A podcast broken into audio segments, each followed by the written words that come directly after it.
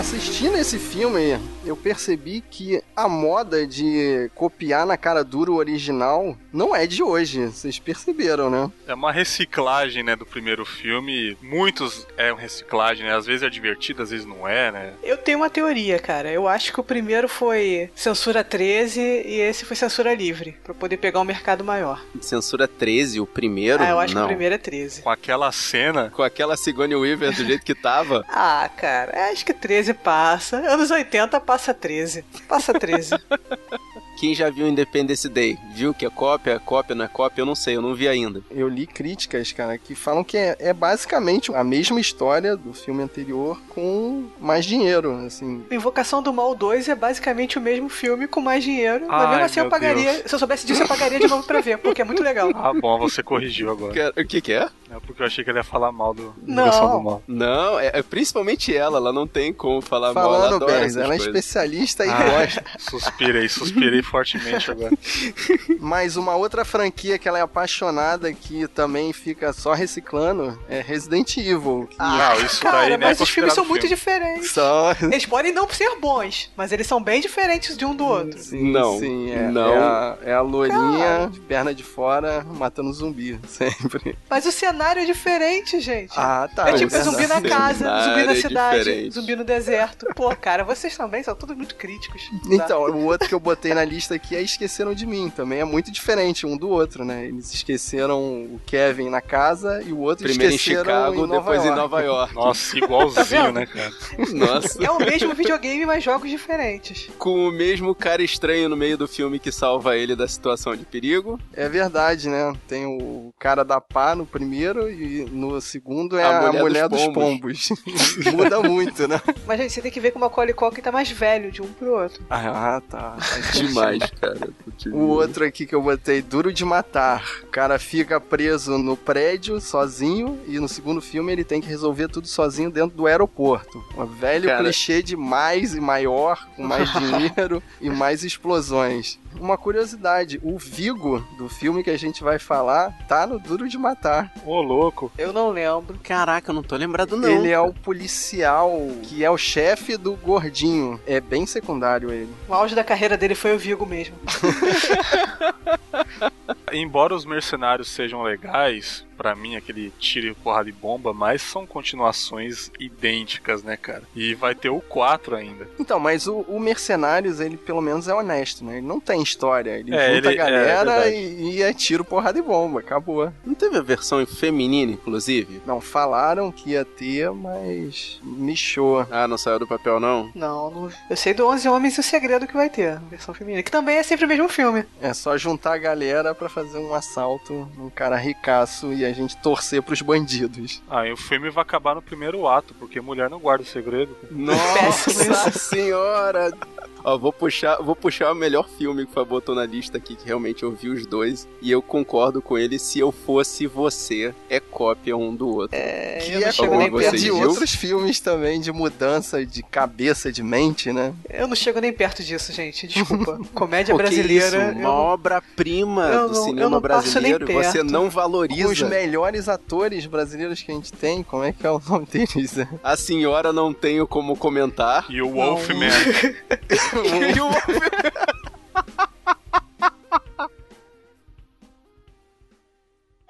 Façam alguma coisa! Me ajudem! Por favor, dirija-se ao meu advogado. Que sou eu? Meus amigos ainda estão proibidos judicialmente de atuar. Eles poderiam estar se expondo. E você não vai querer que nós fiquemos expostos. Você é o próximo, garoto. Está bem! Eu revogo a sentença. Caso encerrado. Viva! Maravilha! Mas faça alguma coisa! Oh, oh, eu sempre detestei essa parte.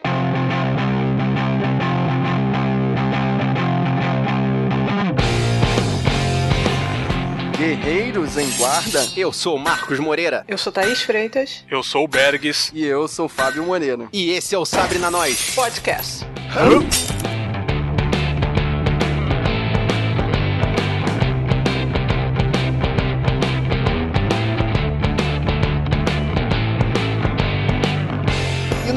de hoje a gente vai dar continuação à aventura dos heróis mais assustadores, engraçados. Bom, julgue por você mesmo de Nova York. Como a gente já falou na introdução, a gente vai, na realidade, contar a mesma história do primeiro filme, com uma roupagem um pouquinho mais de grana, talvez, né? Nós vamos falar de Os Caça-Fantasmas 2, de 1989. Olha, só uma ideia, só pra copiar o filme, a gente podia fazer o mesmo podcast, só assim, com mais gente, com mais recursos. e maior. Eu acho assim, a gente podia remasterizar o podcast e tratar o áudio e lançar de novo. O Joselson vai botar o link no post aí do Sabrina Nós 16, mas eu peço desculpas de cara.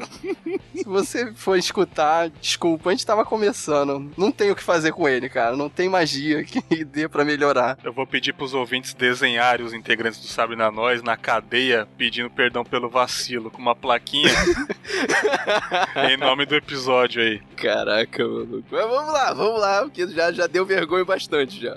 Tem coisa estranha aqui no bairro. A quem vamos chamar? E já que a gente vai falar do segundo filme dos Caça-Fantasmas, entre o primeiro e o segundo, assim como o hiato que nós fizemos, houve um hiato que não deixou a franquia parada. É claro, porque se você tem uma franquia, você tem que ganhar dinheiro em cima dela. Vender bonequinhos. E fazer desenhos animados. Ora, bolas. E esse desenho, cara, esse The Real Ghostbusters, que eu não tinha noção que tinha durado tanto, de 86 a 91. Eu acho que é um- uma duração grande, né, pra um desenho assim, um desenho americano que só foi feito pra vender boneco, né? 147 episódios. E aí, Bergs, viu? Vi, cheguei a ver, tipo, bem depois, né, cara? Até no YouTube tem, tem desenhos desse Real Ghostbusters, se você procurar, entendeu? Até que é bonitinho, cara. Eu acho que é até melhor que o filme. Desculpa aí. Tu sente a geração do Bergs quando ele fala assim, eu vi no YouTube. É, né? Eu via no show da Xuxa, cara, nas manhãs. É, eu, eu não posso mentir, né, cara? Eu sou um pouco mais novo, né? Eu cheguei a ver depois, assim como muitos, muitos filmes aí, né, cara? Mas então, o que eu lembro desse desenho é que os primeiros episódios tinham um tom assim assustador pra um desenho infantil, né? A primeira temporada foi, assim, tiraram o humor que esses humoristas, porque os, os integrantes dos Caça-Fantasmas, na verdade, são humoristas americanos. E tiraram esse humor e botaram, assim, um nível de, de terror nos desenhos que não era pra passar nas manhãs do maior canal de televisão brasileiro. Na verdade, do desenho eu só lembro de raiozinhos e do geleia, cara. Eu não lembro esse tom de terror. É o que eu ia falar. Conforme as temporadas foram passando, eles é, amenizaram esse tom meio sombrio e até passar a incluir o Geleia como mascote, de maneira até que o Geleia depois teve um spin-off, né? Teve uma série só dele. Ah, isso eu não me sabia, lembro não, cara. disso, cara. Sim, Ah, eu sério, lembro. Show da Xuxa, passou tudo, cara. Tá lá. Das poucas coisas que eu me lembro da primeira temporada de, de Caça-Fantasmas, o desenho animado, eu me lembro lá do, do show de adivinhação que ele tinha que adivinhar uma palavra gigantesca e ele só, ele só tinha uma chance lá. E aí ele gritava e a palavra era o grito dele. Era tipo. E, porra, eu, eu lembro desse episódio ele era assustador também, né? Era o Winston que tava. que era tipo um esquema de forca, né? Ele pedia a letra e ia a- caindo as, o chão, né? O chão ia caindo, ia saindo, ia Uma parada buraco. assustadora mesmo. Quando o cara tava prestes a morrer, ele dava um grito e, e a palavra era o grito e pronto, ele ganhou. E vocês ainda querem discutir se era 13 anos a censura. Passava esse desenho de manhã. Cara, anos certo? 80, Pras a crianças, galera, e você- a galera era. Não era esse esquema de leite com Era pera, desenho isso. pra formar personalidade, não era pra divertir, não, cara. Personalidades Tá problemáticas, isso sim. Mas uma curiosidade sobre o título desse desenho é que chama The Real Ghostbusters, né? Os verdadeiros caça-fantasmas. Porque na época desse desenho, concorria junto com ele, e passava inclusive aqui no Brasil, no SBT, um outro desenho que também chamava Caça-Fantasmas. Pô, mas esse outro desenho era como? Era no mesmo estilo? Era. Não, a gente chamava de caça-fantasmas do SBT, né? Era a segunda divisão dos caça-fantasmas. Cara, e era muito louco que era uma equipe formada por dois malucos e um macaco. Ah, me convenceu. Vendido, né? então, e esse desenho era baseado numa série dos anos 70. The Ghostbusters. Que qualquer nota porque eu não vi a série, obviamente. Cara, joga no Google Trio Calafrio. Vocês vão se assustar com, as imagens que vão aparecer. Bom, guerreiro, você vai lá e procura porque eu não sei se vai ter link no post. Eu tô procurando. O macaco é assustador. Sinceramente. Tem coisas estranhas aqui no bairro. A quem vão chamar? E depois de fazer todo esse sucesso, eles não ficaram satisfeitos. Depois de Caças Fantasmas 2, saiu mais uma temporada de desenhos sob a alcunha de Extreme Ghostbusters, que foi desenho da Disney, né? Então, assim, não teve o mesmo sucesso, porque desvirtuou, claro, o objetivo dos caça-fantasmas. É típico, né? Quando uma coisa faz sucesso, eles querem sempre sugar a última gota, né, cara? E eles querem sempre remasterizar de alguma forma e a Disney tentou fazer essa façanha aí, mas não deu muito certo, não. Tanto que a maioria das pessoas não conhecem esse desenho, né? E o Geleia tá muito esquisito, cara. Não, mas vale a menção que essa versão do Extreme Ghostbusters tinha mais um lance da inclusão social, né? Deram mais destaque ao negro, tem um cadeirante. Tinha uma menina na equipe também, né? Cadeirante, esse eu não sabia. Pois é, um eu, dos. eu sabia que tinha uma menina e o negão lá. Sim. Mas o cadeirante eu. Era mais uma parada, isso, de inclusão, entendeu? De, de tipo, juntar a galera e, tipo, ninguém tem é, dificuldade, todo mundo é igual na, na guerra contra os fantasmas, seja o que isso signifique, né? Mas vou te falar, eu não lembrava disso, não fosse o Fábio, eu não ia lembrar desse Extreme, não, cara. Eu lembrava vagamente. Que eu lembro que eu já era velho, né? Já tinha 17 anos. Aí eu. Velho com 17 Fábio. O Fábio tem uma noção de velho meio distorcida, né? Mas vamos lá, vamos não, lá. mas vamos o que eu continuar. digo é que eu já tava na fase que ver desenho era coisa de criança. E depois que você volta e vê, ah, É, Aquela fase que a gente fica adolescente É. metido, do tipo, eu já sou crescidinho, é, eu não vejo sou um desenho homenzinho. animado. Tem coisas estranhas aqui no bairro. A quem vão chamar? E agora, depois dessa explicação gigante, a gente finalmente parte pro filme. Que, de novo, é dirigido pelo Ivan Reitman, que, como eu falei, já dirigiu outro filme. que é um especialista de comédias que passavam na sessão da tarde. Tipo, Irmão Gêmeos, Tira do Jardim de Infância, Júnior. Cara, filmes que eu pretendo botar nessa roda aqui e fazer outros Sabrina na Nós, que são filmes bem maneiros. Curiosamente, os três têm o Arnoldão, né? É, eu vi isso agora. Eu falei, é muito Schwarzenegger com uma pessoa só, gente. Tem que ser devagar, cara. Não é assim. E volta toda a equipe, né? Bill Murray, Dan Aykroyd, o Howard Hames, Sigourney Weaver, Rick Moranis e os dois que são menos famosos, Annie Potts como a Janine e o Ernie Hudson, que faz o o Winston. Então vamos partir para a sinopse para começar a falar diretamente do filme. Cinco anos após os eventos do primeiro filme e sem novas atividades paranormais, uma gosma rosa emerge em uma rua de Nova York. E aí, quem você vai chamar? Chapolin Colorado.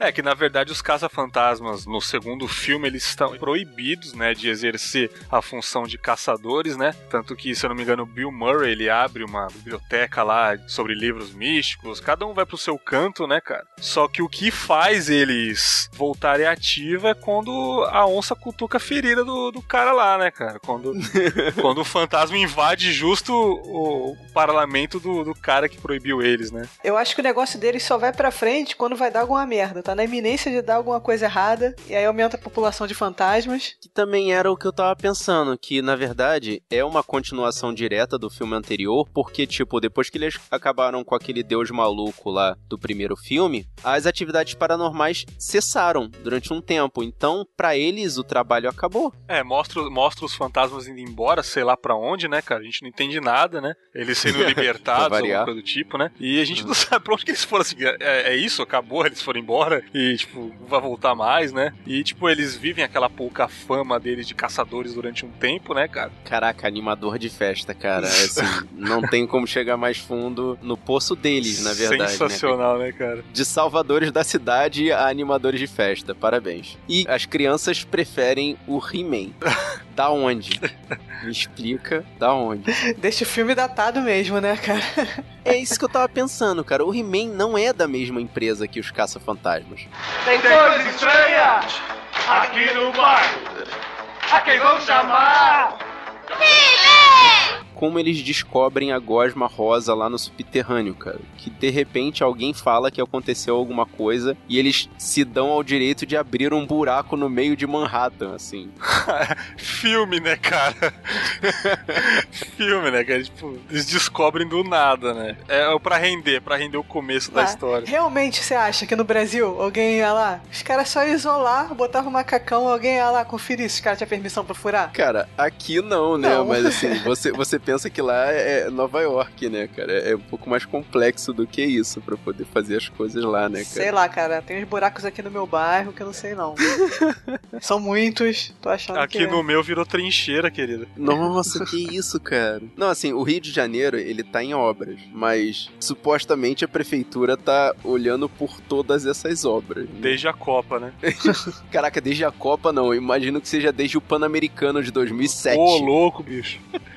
que o Rio de Janeiro tá em obras, e por aí vai, sabe? Então tá sempre assim. Quer dizer, desde há muito tempo tá assim. E o lance dessa gosma, cara, é que ela é meio um monstro, assim. Ela, ela tem meio uma vida própria. Ela ataca. Dan Aykroyd desce lá pra poder saber qual é a da parada da gosma. Ainda consegue pegar uma amostra, cara. Me admira que ele tenha conseguido chegar na gosma e catar uma amostrinha daquela parada. Mas em compensação, eles conseguem apagar a ilha de Manhattan inteira com um chute num cano. Não, pra você ver. Sensacional, cara. A estrutura dessa cidade deve ser muito boa mesmo, cara. O cara dá um chute num cano e, tipo, apaga Nova York. Ele fez um buraco gigante no chão, desceu e não aconteceu nada. Mas a bicuda que ele deu no cano realmente foi o, o que tava faltando pra apagar a cidade toda. Dessa gosma rosa é um negócio muito maneiro. Ela, ela te meio que dá vida pras coisas, ou pra qualquer coisa, cara. Eles botam isso até em torradeira. sabe? A parada começa a se mexer, cara. Muito maneiro. Aquilo me lembra shampoo, cara. Já tive shampoo com aquela textura. Tem coisas estranhas aqui no bairro. A quem vão chamar? Como o Bergs falou, né, cara, a parada começa a ficar realmente preta na hora que o museu lá, que o. Foi quem que proibiu eles de, de, trabalhar? Foi o prefeito? Não, o, o prefeito ele quer impedir, né, cara? Então, impediu os caras de trabalhar, né? É, eles cismam em acreditar que, mesmo depois deles terem feito todas aquelas façanhas, né, eles são farsas, né, cara? Então ele, ele faz de tudo porque ele também tá se candidatando, entendeu? É. Tudo pra. E nunca mais tinha aparecido, né? Isso. É, tipo, juntou um mais um, né, cara? E época eleitoral, realmente. O Bergs tá falando, eu tô começando a me lembrar. O cara tá falando de eleição e não sei o que. Ele quer manter a ordem, né? É, fala que quer roubar o dinheiro do povo. É, cara, isso acontece muito numa, terra que eu, eu não sei muito bem onde é que fica, não, mas tem um pessoal aí que fala até que tá faltando salário pros funcionários públicos. É sabe? House of Uma Brasa. coisa. sei lá, maluco. Tem coisas estranhas aqui no bairro. A quem vão chamar? O que me, me deixou mais confuso é que aparece uma pintura de um guerreiro do século XV ou XVI e de repente aquela pintura se torna um deus. Nossa, agora é mesmo. Agora você. Agora. Agora garimpou aqui minha cabeça, cara. Os efeitos referentes à pintura que são os melhores, né? O olho mexendo, a cara 3D. Cara, eu não sei se foi porque eu peguei uma versão remasterizada, mas nessas cenas da pintura falando com o- Vigo, eu tive plena certeza que esse filme era uma produção pra TV, assim, por causa dos efeitos especiais tosquérrimos. Tem uma parte que o. Perto do final, que aparece tipo a- o rosto do Vigo em frente ao bebê, que era coisa de Chapolin, cara. Coisa de Chapolin. Que aí o, o Fábio falou que era ah, mais dinheiro, maior, não sei o que. Não, cara, não é. Eu ainda prefiro os primeiros caça-fantasmas com bonecos de massinha e animatrônico. Pô, é assustador aquela bruxa que aparece lá fazendo aquela careta, cara. É assustador até hoje. Exato, cara, isso que eu tava falando, porque tu pega os efeitos desse filme agora, eles não passam, cara. Parece que é feito com tela verde estilo Chapolin, sabe? Sim, cara, mas esse Caso Fantasmas 2 aí, a gente não devia esperar nada dele. Ele tava na premissa de ser descompromissado mesmo, entendeu? Pura diversão e eu acho que ele foi fiel e objetivo nesse ponto. Porque ele não ia conseguir ter um, um roteiro excelente igual o primeiro, mas eu acho que, na minha opinião, ele não se levou a sério, ele não veio pra se levar a sério. Pelo menos na parte de diversão, ele se garantiu. É, cara, tanto que eh, depois de estudar lá a tal da gosma, eles falaram que era um, um resíduo da negatividade da cidade. Tipo, aquilo ali supostamente era feito do ódio das pessoas que moravam na cidade, sabe? Tipo. É o acúmulo de 3 milhões de pessoas que têm o direito de serem ruins. E o pior não é isso. O pior é que o Winston, quando escuta essa explicação, ele vai e solta um Ah, que se dane. tipo, é como se ele falasse: É, eu também faço parte dessa massa e daí? Né? Eu fico imaginando a gosma que corre embaixo da Avenida Brasil com essas obras no Rio de Janeiro. Eita, né? Acumulando ódio das pessoas que ficam paradas no trânsito. Mas, pô, pra onde será que ela desaguaria, hein? Podia mandar É que eu pra Brasília pensando, esse rio de.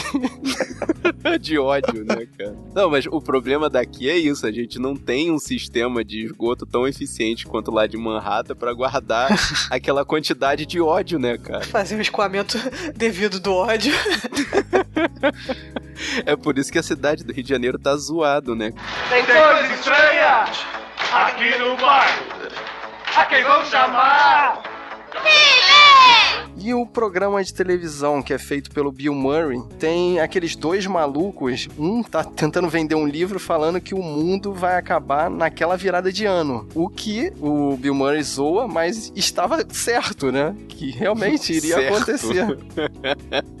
Mas o interessante é que a outra menina fala: não, o mundo não vai acabar esse final de ano, vai acabar em- no dia 14 de fevereiro, que é o dia dos namorados lá dos Estados Unidos, né? No Valentine Day de 2016. Ou seja, era pra acabar esse ano. Putz, então a dublagem ainda melhorou a situação, porque a dublagem fala que vai acabar no dia 2 de junho de 2016. Ah, as adaptações, as adaptações. 12 de junho, dia dos namorados no Brasil, né? Que a dublagem não só ela traduziu, como ela adaptou a tradição brasileira. Então o mundo acabaria no dia 12 de junho de Ou 2016. seja, a dublagem tá adiando o apocalipse, é isso mesmo?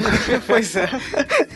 É. Na verdade, o mundo acabou já. E a gente tá falando uma caixa preta, né? Acharam os nossos destroços aí, né, cara? A gente tá na Matrix, a gente nem percebeu.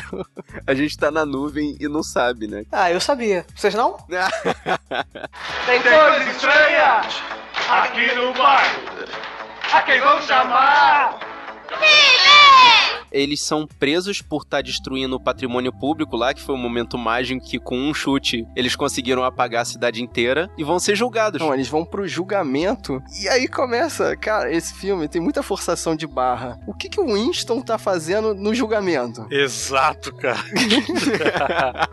E outra forçação de barra. O Luiz, que é o personagem do Rick Moranis, no outro filme era contador. Nesse, ele fala que é advogado e que estudou na escola noturna.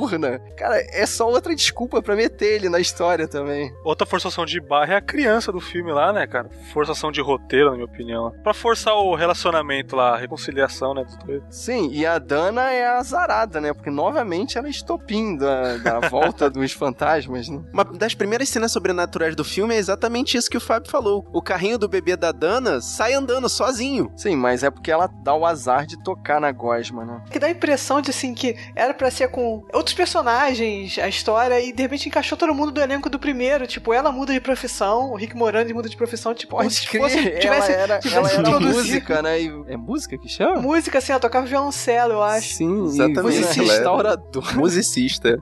Ah, é tudo da área artística, cara. Vocês não estão entendendo. Ah, é. A pessoa que toca um violoncelo consegue pô, Restaurar um pinturas quadro antigas. qualquer, tranquilo. Tudo é arte, tudo é arte. Mas gente, é voltando arte. pra cena ali do julgamento, pra você ver como a presença do Winston tá forçada, quando os fantasmas aparecem, só os três que botam as armas e vão pegar os fantasmas. O Winston desaparece. É porque o equipamento dele também não tá ali, né? Ah, tá, e ele não precisa ficar ali, né? Então ele é inútil. Sim, é porque na verdade ele tá correndo, você não tá vendo, mas por fora das câmeras ele tá correndo pra base lá dos caça-fantasmas pra buscar o equipamento dele, Ah, entendeu? tá bom. Olha, o- olha o Marcos fazendo fanfiction de novo.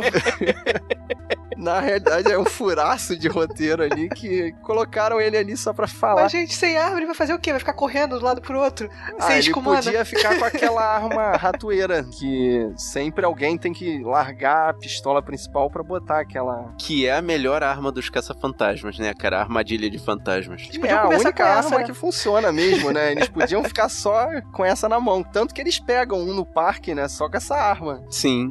Tem coisas estranhas aqui no bairro. A quem vão chamar?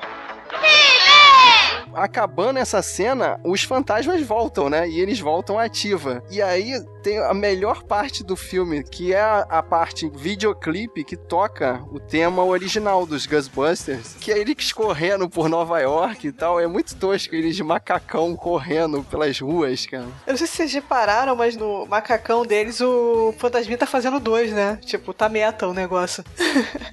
E na primeira cena do filme, o tema também entra no, no filme, né? A música existe realmente. Sim, eles usam pra poder fazer a animação de festa deles, cara. Eu tô, tô falando, eles chegaram no fundo do poço quando eles conseguiram fazer a música tema do primeiro filme entrar no roteiro do segundo, né? Um ponto positivo também foi a, a piada de novo do Titanic lá, né, cara? Que até que ficou legal, cara.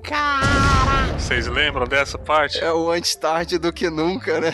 Cara, ficou muito boa, funcionou, né, cara? Também achei, ficou maneiro, ficou maneiro. Paralelo a isso, eles vão estudando a gosma, né? E pelo que eu entendi, eles fazem uma anti-gosma ou usam a mesma parada. Isso não ficou muito claro. É, eles pegam a mesma gosma e carregam com energia positiva. Ah, é Exatamente.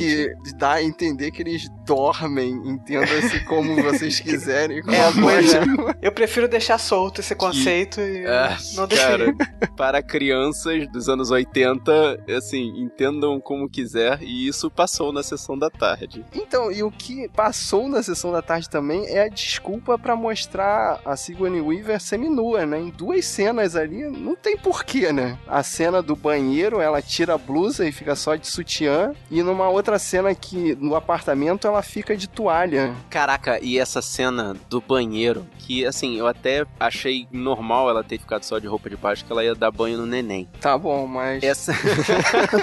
tá, Fábio, anos 80, sei lá, anos 90, tudo bem. Mas a banheira, ela vira um boneco de plástico e tenta atacar a Dana. então aquilo ali é, um- é uma marionete ou é um stop motion? Caraca, é uma coisa muito, sei lá, cara, parece que alguém vestiu um lençol no formato da banheira e teve que se levantar, sabe? Porque É- esse Nossa, efeito é repetido naquele rio de Gosma, né? Quando o Aykroyd desce a primeira vez e, e parece Sim, que a Gosma vai tentar né? atacar ele. Cara, é muito mal feito esses efeitos, cara. Como é que você pode falar que enfiaram mais dinheiro nesse filme? Os efeitos pioraram, cara. Não, mas eu acho que tem mais cena de fantasma, né? É que eles ficaram mais ousados, né? Aí começaram a perder a mão. Tipo assim, ah, vamos expandir. Pô, o fantasma cachorrinho do casaco eu achei maneiro. Pô, a ideia. Isso é sério, Fábio? Ah, o casaco de peles, né? Que você Sim. fala aqui. Nossa, não, que é que sai andando Seguindo pela rua sem mulher. pernas. Tem coisas estranhas aqui no bairro. A quem vão chamar? O tema principal do Caso Fantasmas foi revisado, né, alterado mais pro estilo hip hop, né, pro 2, Uhum. porque naquela época era grande força, nos 80 e 90 o hip hop era, era bom ali, então eles quiseram forçar isso daí, né. Tava na moda Vanilla Ice, né, cara? É, tem um rap no final lá do. É, isso aí, cara. Uma recordação que eu não tinha era a aparição do monstro, assim como no primeiro filme, é só lá no final mesmo, né? Tipo, É, Estado da Liberdade, né, cara. Caraca, a estátua da liberdade. então, a- ali a Estátua da Liberdade tá substituindo o Stay Puff, né? É, tentou ser um novo monstro de marshmallow, né, mas sem a mesma eficiência, né. Então, que nessa aí eles estão ajudando, né? Tipo, é a maneira como eles fazem pra entrar lá no, no museu que tá todo tomado pela Gosma. E a gosma positiva e a música alta faz a estátua da liberdade andar. Não compreendo. Dizem, dizem que impressiona os efeitos até hoje, cara. cara. E não só Ok, isso, né? assim, não ficou muito claro, mas aquela noite ali é o Réveillon, né? Então, os transeuntes que deviam estar vendo aquela bolinha descer na Times Square, por algum motivo seguem a Estátua da Liberdade e vão em direção ao museu, né? E ficam cantando lá. Por quê? Não, o mais engraçado que eu acho é isso. Eles estavam lá reclamando que eles não estavam conseguindo entrar no museu, porque, né, era ano novo, eles deviam estar na Times Square. E do nada eles começam a cantar. Porque... Não, não é do nada, é vendo a Não, é. Estátua da Liberdade ali, cara, eles falam, cara, tá acontecendo alguma coisa, esse Réveillon tá maneiro. Aí tá todo mundo feliz, né? É, porque o nível de álcool tá alto ali, né, cara? E, tipo, os caça-fantasmas estão perdendo, e aí tem esse momento, cara, que eu diria que é um Deus Ex Machina, mas, tipo, é ano novo, né, cara? Vamos acreditar e ter fé no futuro. A minha reação diante de uma estátua gigante invadindo a cidade dependeria realmente do nível de álcool no meu sangue. Entendeu? Se fosse baixo, eu provavelmente correria para as colinas. Alto, talvez eu seguisse e começasse a cantar. Então eu não vou, não vou jogar. Não vou jogar. Então tá plausível, né? Tá- Tá. Mas aí, quando todo mundo fica feliz, eu achei assim que foi muito fácil, né? Vencer o monstro. Eles nem tiveram que cruzar raio, nem tiveram que fazer nada, né? Que primeiro eles ficam paralisados ali, mas depois, diante de tanta felicidade junta, fica fácil vencer o Vigo. Poderia ter mais dificuldade, né? Um pouquinho, né, cara? Foi muito fácil, né? Não, mas é porque a cidade inteira ficou feliz, né, cara? E aí diminuiu, diminuiu o poder da gosma, Ah, cara. Porque tá já explicado. tinha- Entendeu? Já tinha acabado a verba de efeito especial, cara. Tinha que ser aquilo mesmo. Não tinha que fazer explosão, não tinha mais nada pra fazer. Tinha que acabar ali, só na musiquinha. No final das contas, o Janus não consegue pegar a Dana, né? Que ele tá desde o começo do filme, desde que ela tá trabalhando ali no museu com ele, ele tá tentando pegar a Dana. Então, é um outro clichê do outro filme, né? Que o, o arauto do mal quer pegar a Dana. Que no filme anterior era o Rick Moranis, né? Só que lá ele, ele consegue, tanto que tem a cena tórrida lá do beijo deles antes deles virarem cachorros. Ok. Não, eu só queria fazer uma observação que é os dois lados da dublagem e do áudio original. Pô, por exemplo, o personagem do Janus tem um sotaque europeu não identificado que é o pavoroso que vale a pena se ver dublado. Então, mas na versão original ele também tem um sotaque bizarro europeu. E engraçado que perguntam pra ele: Você é de onde? Aí ele fala: Ah, da Zona Oeste. Meio que querendo saber de que planeta, de que país ele veio. E ele fala: Ah, eu sou daqui mesmo. É até uma piada recorrente em, em filmes assim, quando a pessoa tem um sotaque bizarro. O exotismo da própria Nova York. Mas várias piadas, cara, que eu só consegui pegar no áudio original. A piada, cara, pô, quase 30 anos pra eu, pra eu pegar a piada do, do tribunal, que eles falam, do Ré Mi, Ah, que é o cara. Nossa. O cara fala dó, Eagle. Só depois, ah, Mi, tá, Eagle, é Eagle. É, foi, caraca, faz sentido. Você explodiu minha cabeça agora que eu não tinha, não tinha entendido essa piada, cara. Que eu tava com o Dó, Ré, Egon. É, que eu, eu falei, pô, eu- por quê? Por que ele foi isso, atrapalhar a escala musical? Pra quê? Aí depois, agora, mil anos depois, que eu fui entender que era o Mi do Igor. Tem coisa estranha aqui no bairro. A quem vão chamar? Tem uma hora que eles, os fantasmas entram lá no, no Janus e em um dos caça-fantasmas, acho que era no, No Ray. no Ray, exatamente, que eles têm que jogar a gosma positiva no Ray e no Janus, e eles terminam se abraçando. Se amando, né? Se amando, piada. eu te amo. Agora, eu, eu dei uma regredida pra 10 anos. Você falou os fantasmas entraram em anos. Dei uma regredida aqui. Ok, né? Eu acho que a, a intenção do nome era exatamente essa e finalmente fez efeito, né? Pois é. 30 anos pra fazer 30 efeito. anos pra pegar Parabéns, essa piada. É meio devagar. E vocês perceberam que no final ali, quando eles saem do museu, a estátua da liberdade tá jogada no, no cantinho, assim, meio. De castigo. Caraca, eles continuam destruindo a cidade, mas a galera comemora deles destruírem a cidade, né, cara? Parabéns! Mas aí a cena seguinte, cara, foi a quando eles recolocam, né, a estátua da liberdade, que é a última cena do filme, né, quando eles estão lá naquela ilha onde fica a estátua. Uhum. E toda vez vez que eu vejo essa cena de Manhattan antiga, cara, me dá um, um negócio esquisito, assim. É meio estranho, né, cara? É, quando você vê as torres gêmeas lá atrás, vocês sentem alguma coisa assim? Cara, eu, eu, eu tava. Eu já era velho quando essas torres caíram. Agora eu vou falar uma coisa que eu vi esse filme agora, né? Pra gravar o podcast, eu vi o filme com a Paulinha, a nossa irmã, que ela é mais nova, ela tem 15 anos. Aí ela viu essa cena que, assim, né? Abriu, né? O, o close, né? De Manhattan. aquela panorâmica de Manhattan. E ela falou: Ué, as torres gêmeas estão ali, né? Tipo, caraca, ela. ela Até ela notou, né? ela que- nasceu numa época em que as torres gêmeas não existiam mais, cara. Sabe? Pra ela foi assustador. Tem muito filme que se você pegar passado em Nova York, tipo 1900 e Guaraná com rolha aí, você vai ver aquelas torres gêmeas gigantes, bonitas ali, cara, dá uma sensação estranha, né, cara? Aí, Fábio, ele falou Guaraná com rolha e eu tô sentindo que ele tá chamando a gente de velho, sabe? Tipo, Não, eu tô, que isso. tô- tô Não, sentindo meu mas, coração cara, doendo antes agora. de 2001, todos os filmes que mostravam uma panorâmica de Manhattan, cara, mostravam. Fazia não questão, né, de não mostrar as torres. Mas É não tinha como não postal, mostrar, cara. Eram dois tarugos muito grandes e bate uma coisa assim, cara, se a gente que não tá muito envolvido, tá aqui tão longe, já bate isso, imagina os americanos mesmo, quando vem essa panorâmica, cara, deve dar uma sensação esquisita, né? Com Eu certeza. não sei nem cara. se é tristeza, é meio. Caraca, né? O que, que o ser humano é capaz de fazer? É meio bizarro. É, é- é meio que um vazio mesmo, sabe? É, parece que falta alguma parte. Ou de repente falta não. Ou aquele complemento no cenário, que são as duas torres ali, já, já causam um- uma nostalgia. A gente se identifica porque a gente viu o filme na época, mas os americanos devem ter algum, alguma sensação de vazio forte. Então, cara. mas na época a gente não sentiu nada por essa panorâmica, né? Eu tô dizendo que é agora que a gente vê que mudou, né? É meio estranho. Mas vamos mudar de assunto, que isso é uma comédia e a gente tá indo pra um lado muito deprê, né? Tem coisa estranha aqui no bairro. A quem vão chamar?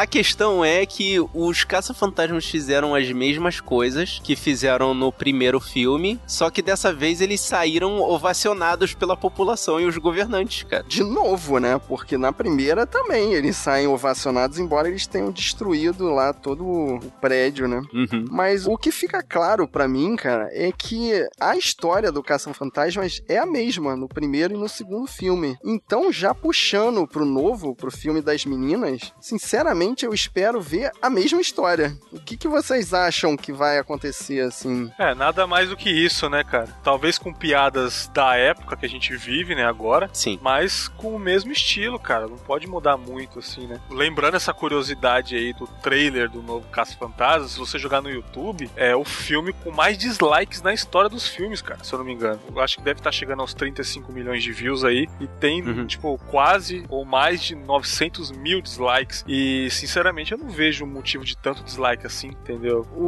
único motivo que eu vejo é o fato dos protagonistas agora serem um grupo de mulheres, né? Ah, mas o motivo do dislike não deve ser por causa disso. Talvez as pessoas não gostaram do estilo dos fantasmas, algo do tipo, assim. Não sei, cara. A população da internet tem um nível de preconceito muito forte, né, cara? Que o anonimato facilita esse tipo de exercício de preconceito, né, cara? Assim, eu acho que o, o fato das caça-fantasmas serem meninas tem um certo peso nessa quantidade de dislikes, assim. Mas, tipo, eu tava vendo o trailer e tem cenas, não sei se o filme vai ser efetivamente isso, mas tem cenas do filme das meninas que são exatamente iguais às cenas do filme Sim, Caça-Fantasmas a- 2. A, a primeira cena, né? Que é a da biblioteca, né? É pra nostalgia de quem é da época, né, cara, também. É pros fãs, É, né? pra mim tem o efeito contrário, porque eu vou ver só de teimosia. Eu vou ver de curiosidade, vou ver de curiosidade pra ver como é que vai ficar. E, pô, aquela Melissa McCarthy, Uhum. Ela é excelente atriz, cara. Ela é muito boa. Total, cara. Entendeu? E aquela outra, eu não conheço o trabalho dela, que é a Leslie Jones. Pô, ela tá muito boa, pelo menos no trailer ela tá muito engraçada, cara. Essa que é, participa de uma cena que eu acho engraçada no trailer, que enquanto no Caça-Fantasmas 2, os Caça-Fantasmas fazem uma cena dentro do restaurante, né, em que o Egon levanta a mão e fala assim, olha só, a gente não precisa fazer um escândalo aqui pra poder avisar que os fantasmas estão chegando e coisa e tal.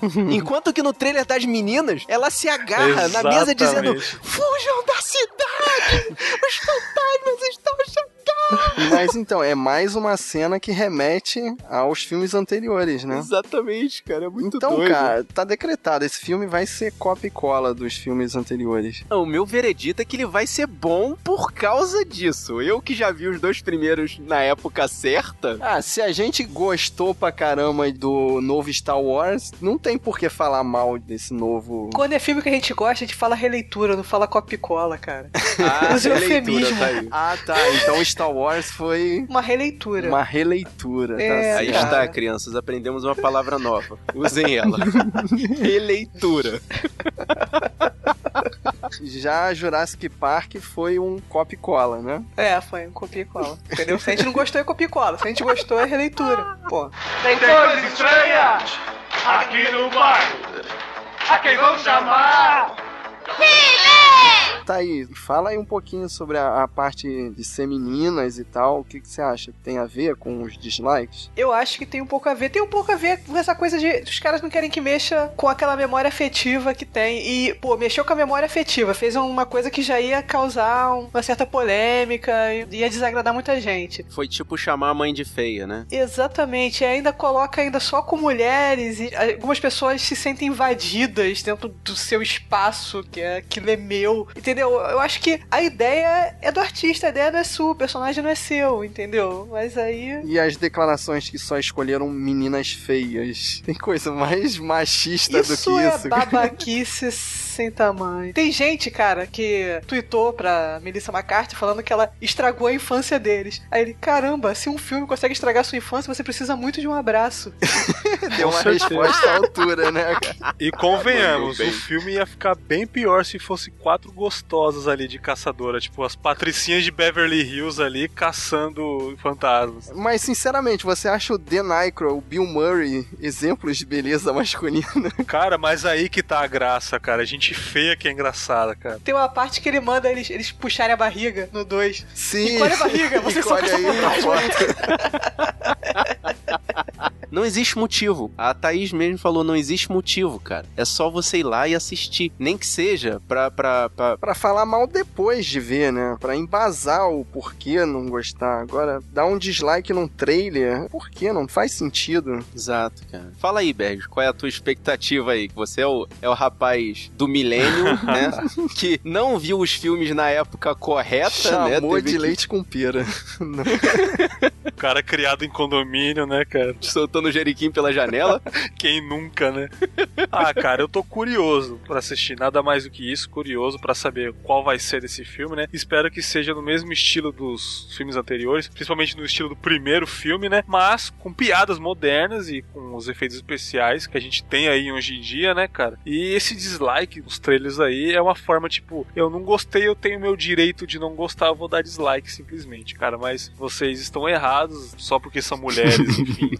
Entendeu? Então pensem um pouco, né? Eu até concordo com você de assim, eu tenho o direito de dar dislike, até porque é por isso que o botão do dislike tá lá, né? Exato. Porque você tem o direito de não gostar. Mas essa quantidade, eu acho que A não, quantidade que assusta, cara. Não tem motivo, entendeu? não existe motivo, velho. Mas Exatamente. dizem que pra fazer sucesso não interessa se fala bem ou mal, né? O o importante é falar. Então pode ser que também dê bilheteria até pelo fato de ter mais dislikes vai atrair bilheteria, né? E eu penso, tipo assim, casal de namorado vai lá ver uma comédia domingo. Poderia ter ido ver um Globo Filmes, mas vai ver um Caça-Fantasmas, tá lá. Você acha que tá ligando pra quantidade de dislike que tá no YouTube? Não, a massa nem sabe, né? A massa Tá, mesmo brother, nem, tá. nem sabe Vai levar disso. criança, vai levar tudo. Você acha que tá, tá ligando? Nada, vai lá ver, vai rir.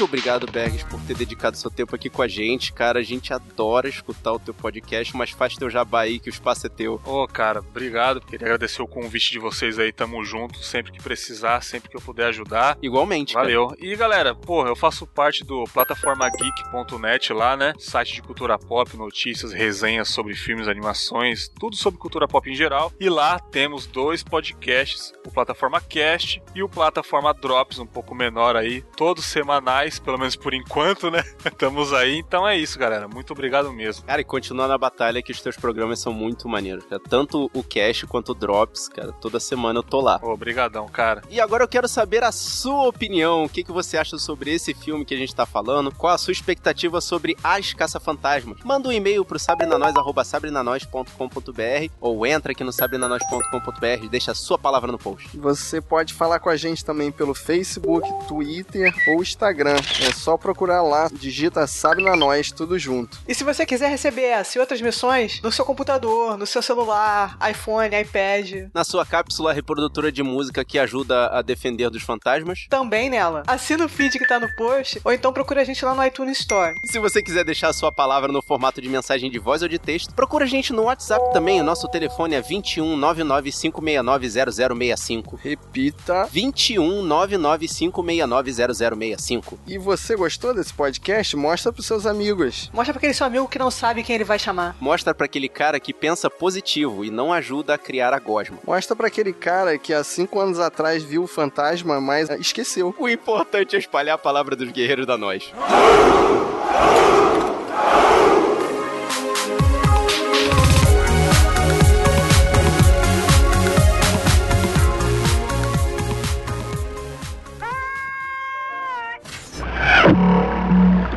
Message for you, sir.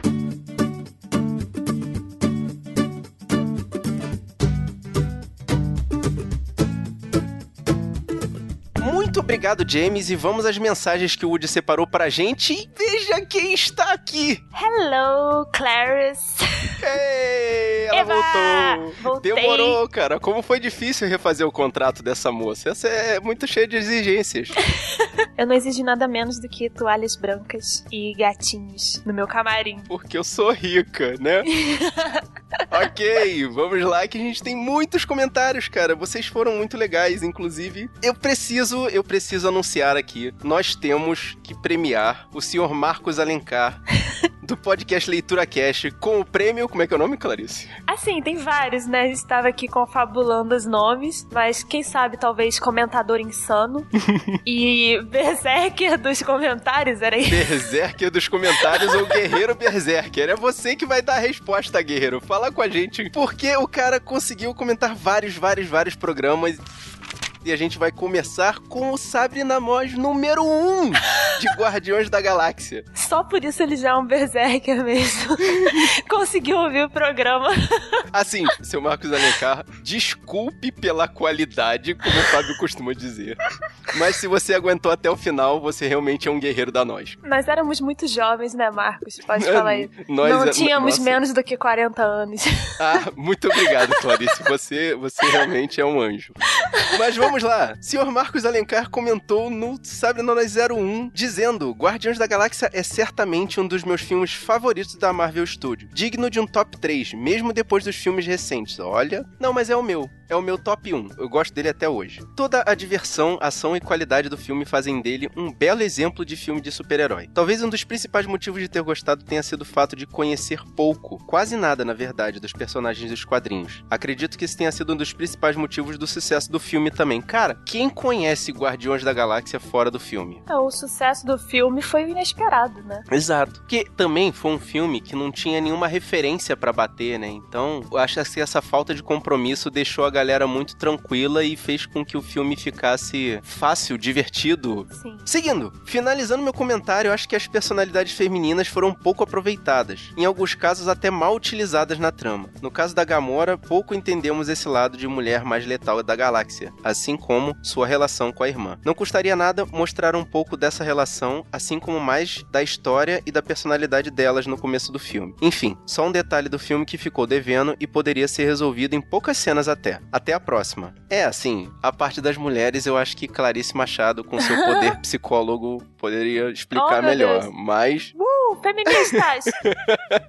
não, é, é realmente, mas não é uma coisa que a gente só vê no Guardiões, né? É uma tendência que tá mudando, ainda bem. Mas pro filme ficar mais digerível pro Nossa. público masculino, digamos assim, Para aquelas crianças que foram assistir o filme, crianças de qualquer idade, todas as ressalte idades, eu, eu estava lá inclusive, usa-se dessas técnicas, sei lá, se pode chamar de técnicas, bem conhecidas de Hollywood, né? Botar muito humor, misturar com algo que já seja familiar, que foi as músicas dos anos 80, e essas personagens femininas, assim, que é uma tendência dos quadrinhos, eu acho, meio de lado, né? Uhum. Infelizmente, que na verdade ele podia aproveitar que esses personagens, como a gente já falou, não tem nenhum background altamente conhecido e podia dar uma explorada, né? Sim, mas isso vai mudar, tá chegando aí o filme da Mulher Maravilha.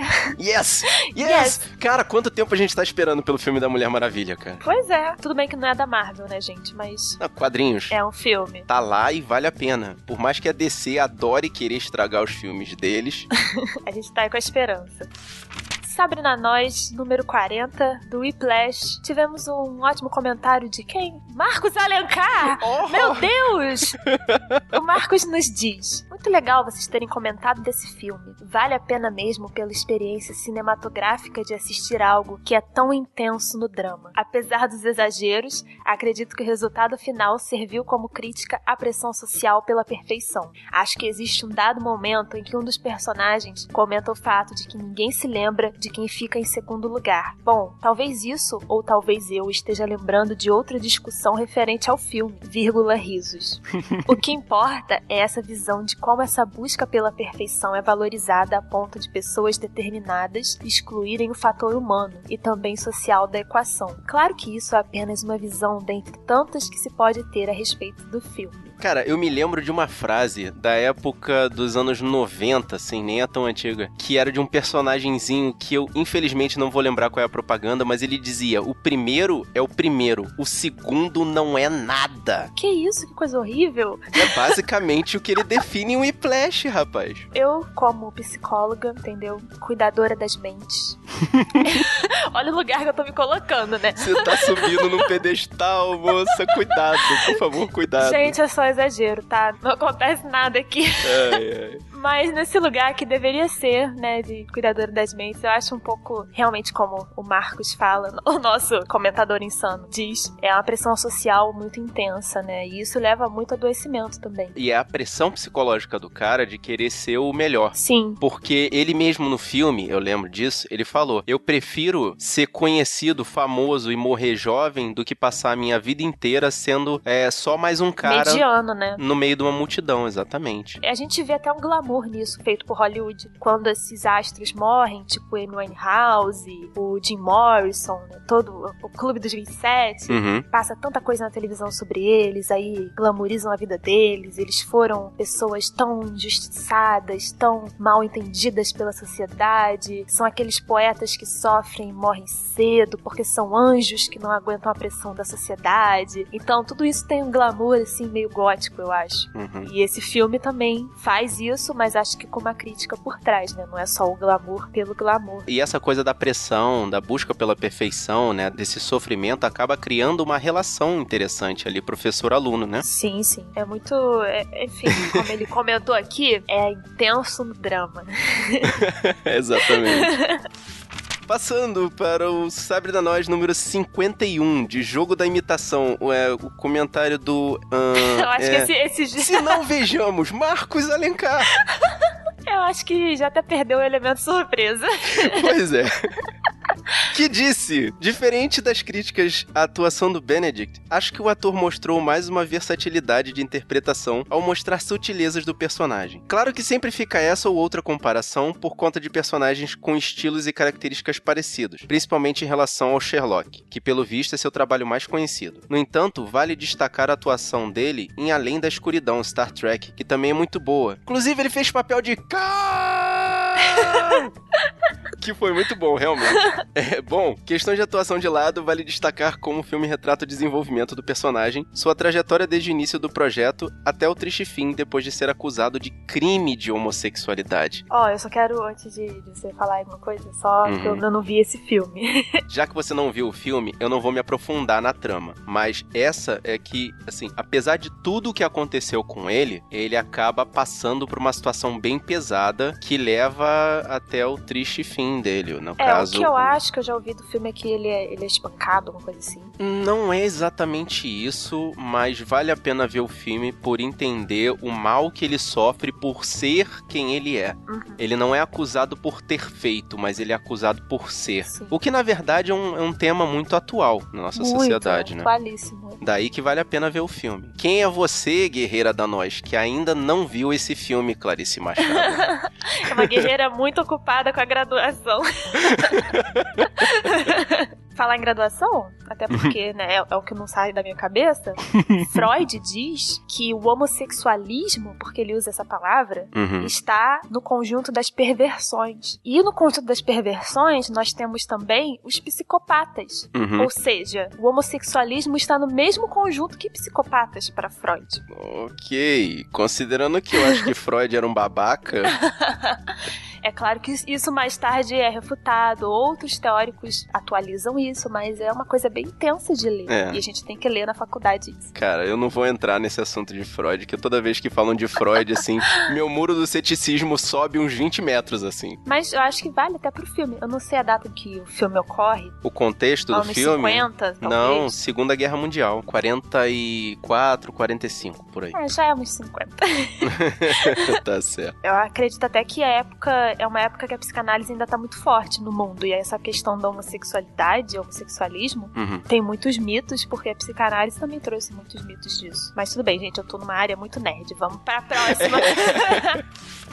Sabrina Nós 126, questão de tempo. Nosso comentador insano diz: Pessoal, parabéns pelo cast. Ó, a minha entonação pro comentador insano. É insano, mas fala fofo.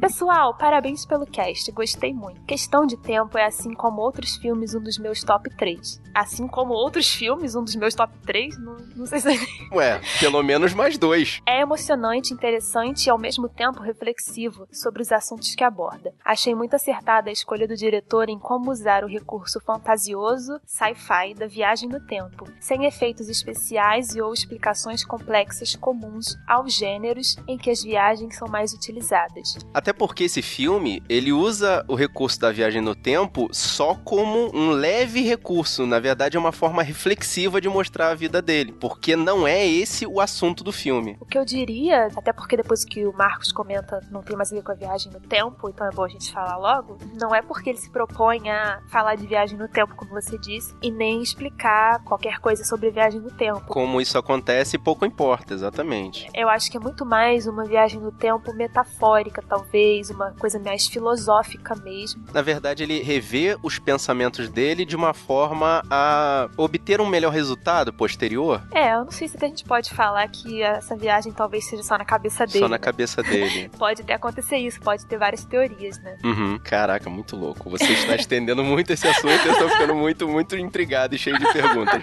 Vamos lá, senão a gente vai terminar isso. Só pra completar o que você falou, uma vez eu fui fazer uma entrevista com uma psicóloga, que eu não continuei o tratamento com ela, Uhum. mas ela me falou uma frase muito impactante que ficou muito na minha cabeça. Hum. Ela falou assim: se você tem um trauma, a gente vai tratar esse trauma, porque pra mente, o que aconteceu no passado ou no presente, ou o que vai vir no futuro, que é a ansiedade, pra mente não existe tempo. O tempo é uma criação humana. Então, pra sua mente, se você foi uma criança e sofreu um trauma lá qualquer, ela tá revivendo isso quando você relembra e revive, é como se fosse no presente. Caraca, cara. Não é legal isso? Eu fiquei. É verdade. Eu fiquei lá, né? assim, pfiu, em choque. Explodiu minha cabeça. É, depois você ajudou ela a limpar o teto do seu, do seu cérebro, né? Isso aí já é muito Tarantino, não, não foi isso não. Continuando. Em relação ao personagem do Tim e a interpretação ator, acho que ele foi a escolha certa, justamente pela capacidade em transmitir toda essa ingenuidade e humor do personagem. Não o conhecia de outros filmes, para falar a verdade, e se o vi, dificilmente prestei atenção nele. Pô, mas também depois disso ele saiu emplacando filme atrás de filme, né? Ele fez Ex Machina, ele fez Guerra nas Estrelas, o 7, e, cara, ele tá em todo filme que você tá vendo sair aí no, em Hollywood recentemente. Pode crer que ele é aquele apático do Ex Machina, né? Exatamente ele. É bom, ele também é apático no questão de tempo, então acho que é dele. É, e ele também é um ditador apático em Star Wars 7, então... Ah, então é realmente dele. É assim, é, é aquele tipo de ator que você tem que escolher o personagem porque encaixa bem em ser apático, né? Gente, não tô falando que ele é ruim, ele é só apático. Provavelmente pode-se dizer que foi a oportunidade certa no momento certo na carreira dele. Sobre seu par romântico, acredito que ela tenha sido escolhida pela experiência com romances e também pelo seu papel em Te Amarei para Sempre, que contracena com o Hulk, Eric Bana, num filme que é também um misto romance, drama, viagem no tempo, só que com uma dose bem diferente e não tão boa quanto esse filme. Quanto a Rachel McAdams, que é a atriz que faz, né, o par romântico, ela assim acabou se tornando uma atriz de extremos, porque ela fazia vários romancezinhos. No começo, na verdade, ela fazia filmes adolescentes, que realmente ela tava na idade, ela tava ela é bem novinha ainda, e depois ela fez vários filmes romantiquinhos e coisa e tal, e depois ela foi fazer a segunda temporada de True Detective. Aí você vê ela assim como uma policial viciada em sexo e viciada em bebidas e você fica chocado de ver aquela garotinha fofa sendo aquela policial motherfucker, sabe? Eu acho que ela devia estar de saco cheio dos mesmos papéis, né? E ela falou assim: eu vou radicalizar essa porra em Hollywood aqui. E, mandou benzão. Ninguém botava fé que ela poderia fazer, né? Porque Pois ela é. é. menininha dos romances. Deu certíssimo, na verdade. Falando em curiosidade, o Bill Nye já participou de um episódio de Doctor Who, série famosa com a temática de viagem no tempo, e que, pra mim, dispensa apresentações. Abraço, pessoal, e parabéns pelo cast mais uma vez. Observação: convido vocês a ouvirem o Leitura Cast que eu apresento sobre Doctor Who. Fica aí o convite, gente. Ouçam Leitura Cast. Eu vou lá escutar. Juro que eu ainda não escutei. Peço desculpas por isso e eu vou lá escutar. E vou fazer uma maratona de leitura cast também, porque se você conseguiu escutar o nosso podcast número 1, um, eu tenho que conseguir fazer uma maratona do seu leitura cast. Eu vou pedir que façam uma coisa por mim. Se você ouviu no Sabre e foi lá ouvir o Leitura Cast, escreva que você está lá nos comentários do Leitura Cast. Eu estou aqui pelo comentador insano.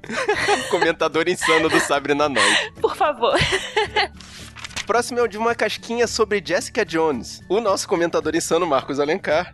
o programa é do Marcos hoje. Pois é, meio complicado hoje. Ele, ele, ele realmente mandou muito bem, cara. A gente só tem a agradecer, Marcos. Muito obrigado. Espero que você esteja escu- escutando isso. Ele disse: Gostei muito dessa série, apesar do drama do doutor Killgrave ter se arrastado um pouco demais. Não conhecia muito da Jessica nos quadrinhos, pra ser sincero, e acho que isso pode ter ajudado a gostar um pouco mais da série. Assim, não seria tão exigente em relação ao resultado final. Não sei, risos.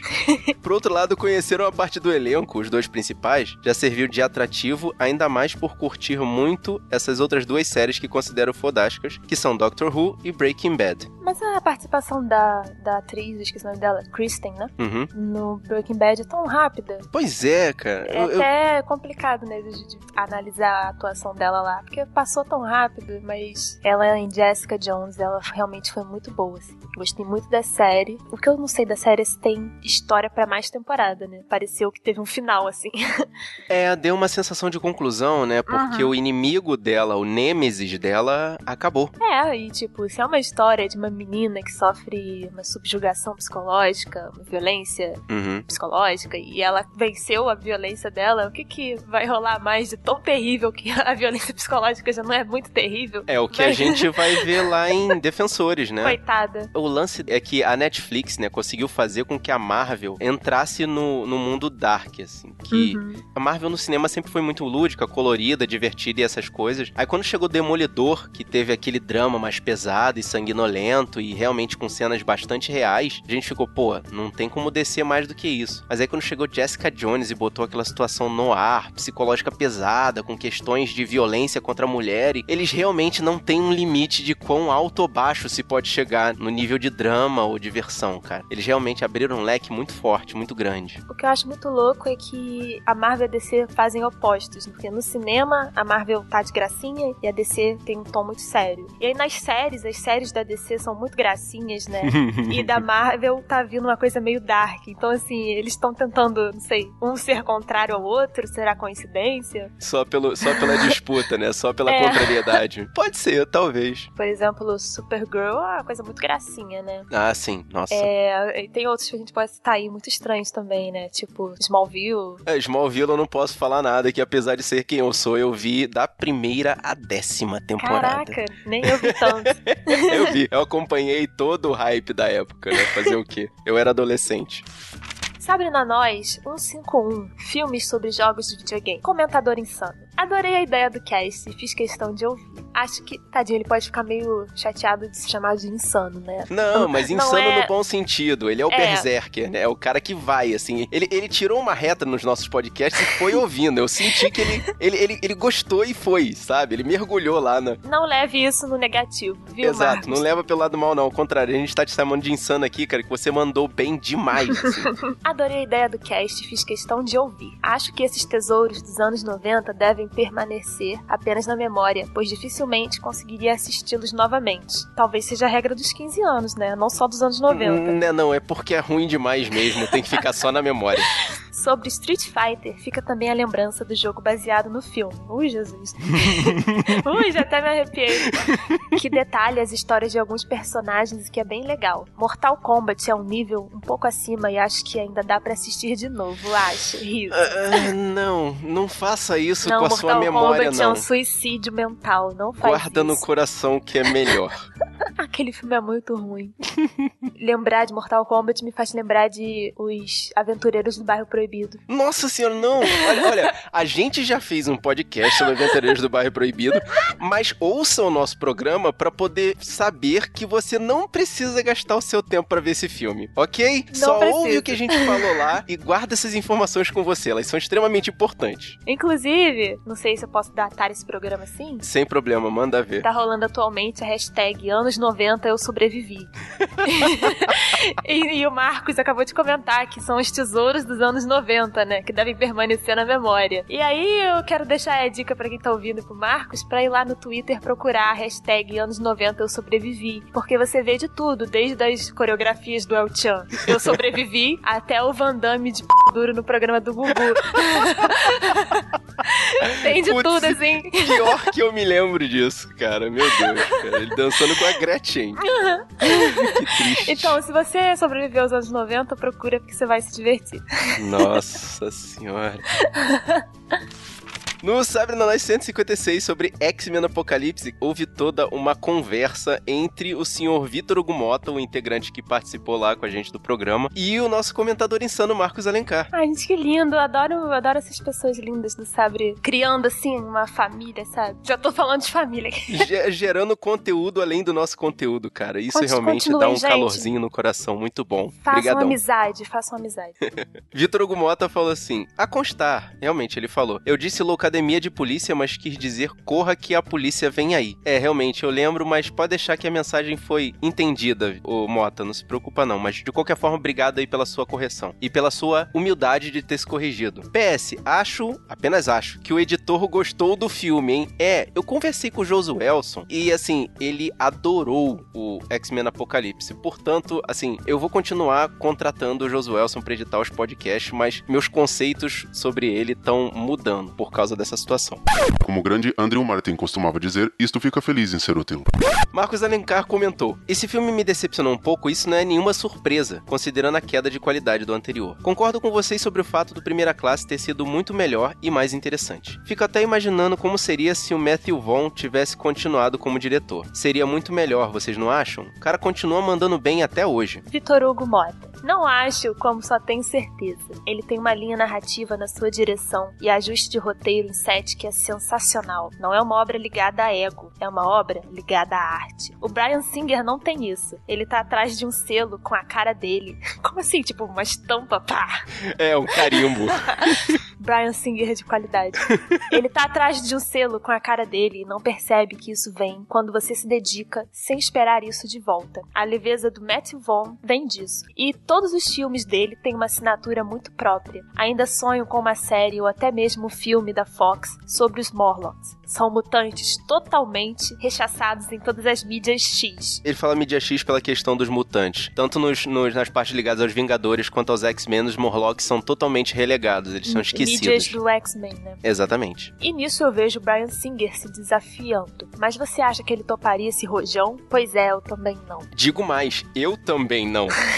Mas o Marcos Alencar foi lá e disse: Concordo com o que você disse. Sobre Singer, acho que a Fox deve respeitar ele, gostar muito, pois acho que se Matthew Vaughn pudesse, ele teria voltado. Não como produtor, e sim como diretor mesmo. Bom, talvez seja só uma suspeita minha, né? Acho que seria muito legal um filme com os Morlocks. Inclusive, poderia ser aproveitada aquela rixa entre a Tempestade e a Calisto, algo que também foi aproveitado nos desenhos. Para isso acontecer, seria mesmo muito difícil. Olha, eu tô lembrando quem é a Tempestade, obviamente, mas a Calisto? Quem é a Calisto? Responde pra gente, Marcos. Eu não tô lembrando, desculpa. Ah, também não lembro não, então deixa aí no ar.